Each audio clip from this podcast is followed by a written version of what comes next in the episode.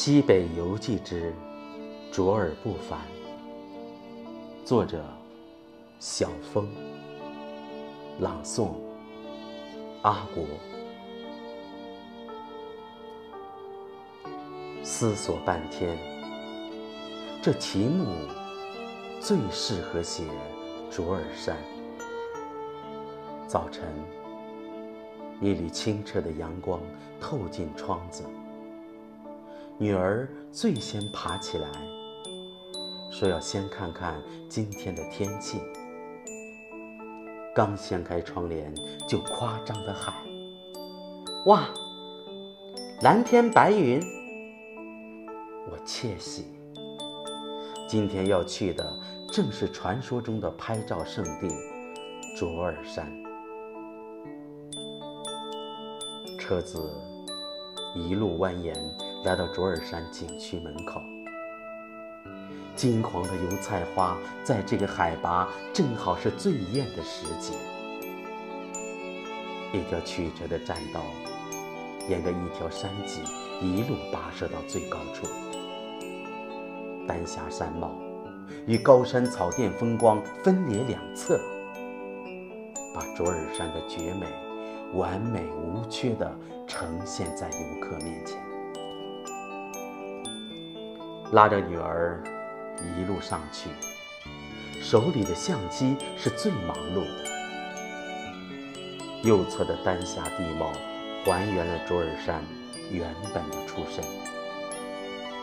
远近高低的红色岩石，因为距离或年代的原因，或明或暗，或深或浅。想起藏语里。卓尔山名的意思是“美丽的红润皇后”，也许大概源于它的丹霞特质吧。一条公路穿行在山脊叠嶂之间，似乎是白色玉带，与自然融为一体，恰到好处。由近及远，铺展开的是错落有致的小花。女儿在细数着花的颜色：黄色、紫色、白色、红色。她由衷最朴实的感慨：这真的是一幅画呀！谁说不是呢？如此这般，山裹着花，花染着草，片片青树点缀其间，的确是。醉人画卷，左侧的景色更加具有生活气息。白云如绣，青山如黛，一抹丰富色彩铺展开来。近处的金黄油菜，远处是泛黄的浅绿深绿的搭配，尽头便是一片村寨。别人叫它“东方小瑞士”，大概源于此景。放眼望去，那片空明伴着烟火清凉，一花一叶都是看不尽的美。这时候，山头的云层厚了起来，想给女儿解释这云层的来历。当此当下。特别不愿意用冰冷的物理知识打破这奇幻的世界，于是就索性换了个思路，问他：这云像不像山里生出来的呢？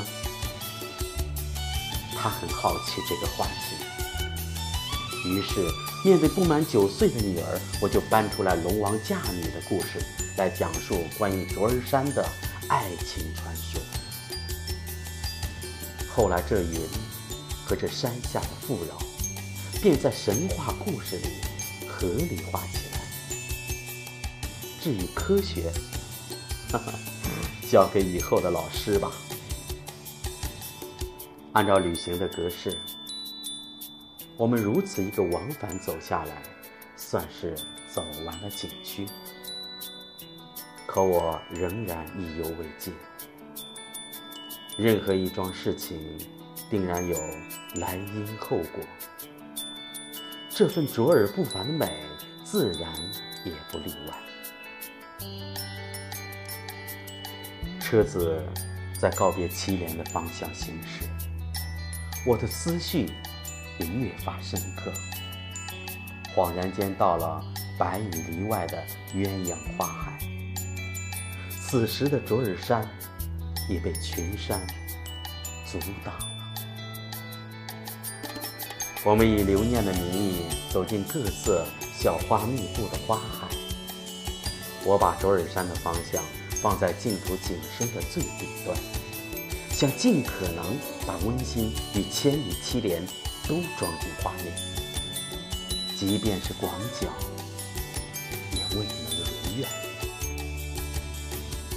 罢了，只当是一场美丽的邂逅吧。再见，卓尔山。再会，孕育卓尔不凡美色的千里祁连。